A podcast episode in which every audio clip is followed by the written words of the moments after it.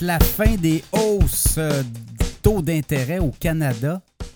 Ben, cette semaine, on a eu quand même une grosse décision de la Banque du Canada qui a décidé de geler son taux directeur, ne pas imposer de nouvelles hausses aux consommateurs, aux entreprises, aux ménages qui doivent composer depuis 18 mois avec des hausses successives, une dizaine de hausses successives d'ailleurs.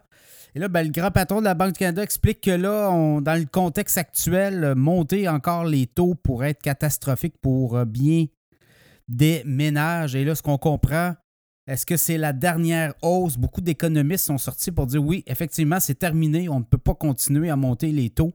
Il y a une réalité économique aussi.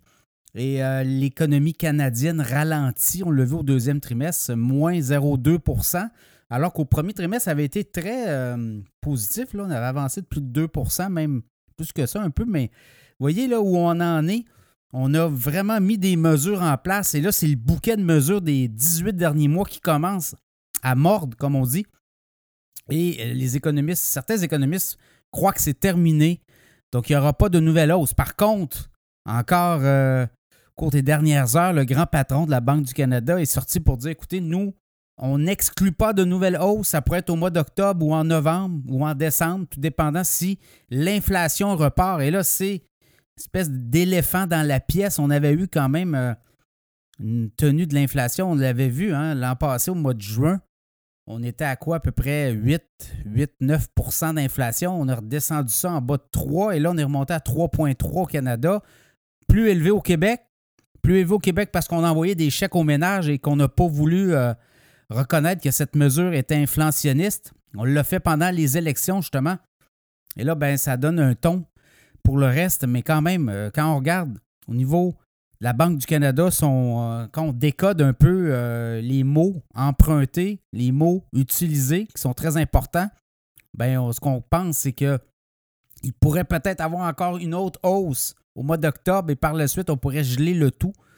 Et euh, ben, de plus en plus de voix s'élèvent pour dire écoutez, ne faites pas ça, allez pas là, et on va précipiter encore des ménages. Euh, beaucoup de pression, on, le voit chez euh, les gens qui ont vu leur hypothèque à taux variable exploser depuis les 18 derniers mois. On était autour de 2000 en moyenne, 1900 2000 en moyenne, une hypothèque. Et là, c'est du 3000, 3400, dans certains cas 3700 dépendant du coût que vous avez assumé comme hypothèque.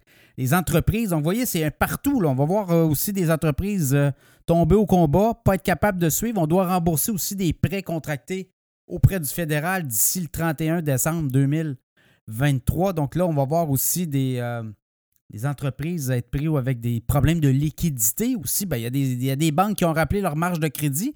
Donc, ça fait en sorte que si vous avez une marge de crédit de 200 000 et vous vous retrouvez du jour au lendemain avec une marge de crédit de 100 000, bon, on vous demande rapidement de rembourser cette marge-là. Sinon, ben, vous avez des problèmes. Donc, vous voyez, on est là-dedans aussi.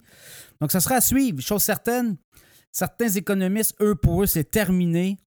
Il n'y aura pas de nouvelle hausse. Par contre, on va digérer le tout pendant plusieurs trimestres et on pourrait peut-être s'attendre à des baisses de taux quelque part davantage en 2024 au printemps, donc euh, peut-être mars, avril, mai juin. Remarquez que certains économistes nous ont dit qu'on allait être en récession en 2000, euh, rapidement en 2023. Ce n'est pas arrivé.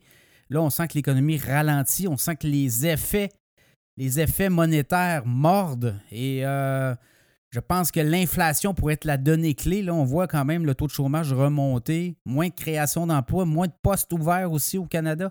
Donc, tout ça, c'est des données qui sont quand même euh, à considérer. Mais là, on va le voir avec l'inflation au cours des derniers mois, c'est sûr que l'été, les consommateurs, comme on dit, ça dépense davantage. L'essence aussi, le baril de pétrole a monté beaucoup. C'est autour de 80 la semaine dernière, autour de 87 maintenant, 88. J'ai vu passer des, euh, des, cibles, on pourrait peut-être même attendre les 90 dans les prochaines semaines. Ça va être à suivre aussi. Donc, voyez-vous, là, si l'essence euh, et le baril de pétrole en fait, le baril de pétrole repart à la hausse de façon importante. L'essence autour des 2 le litre, 2,20 ça, ça pourrait faire très mal à l'économie, à tout le moins. Euh, des poussées inflationnistes. Donc, ça sera à suivre, évidemment. Mais beaucoup d'économistes croient que là, c'est terminé. Euh, le cycle haussier, on passe à autre chose. C'est-à-dire qu'on va digérer peut-être même des baisses de taux qui pourraient arriver peut-être plus tôt que tard. Ça sera à surveiller.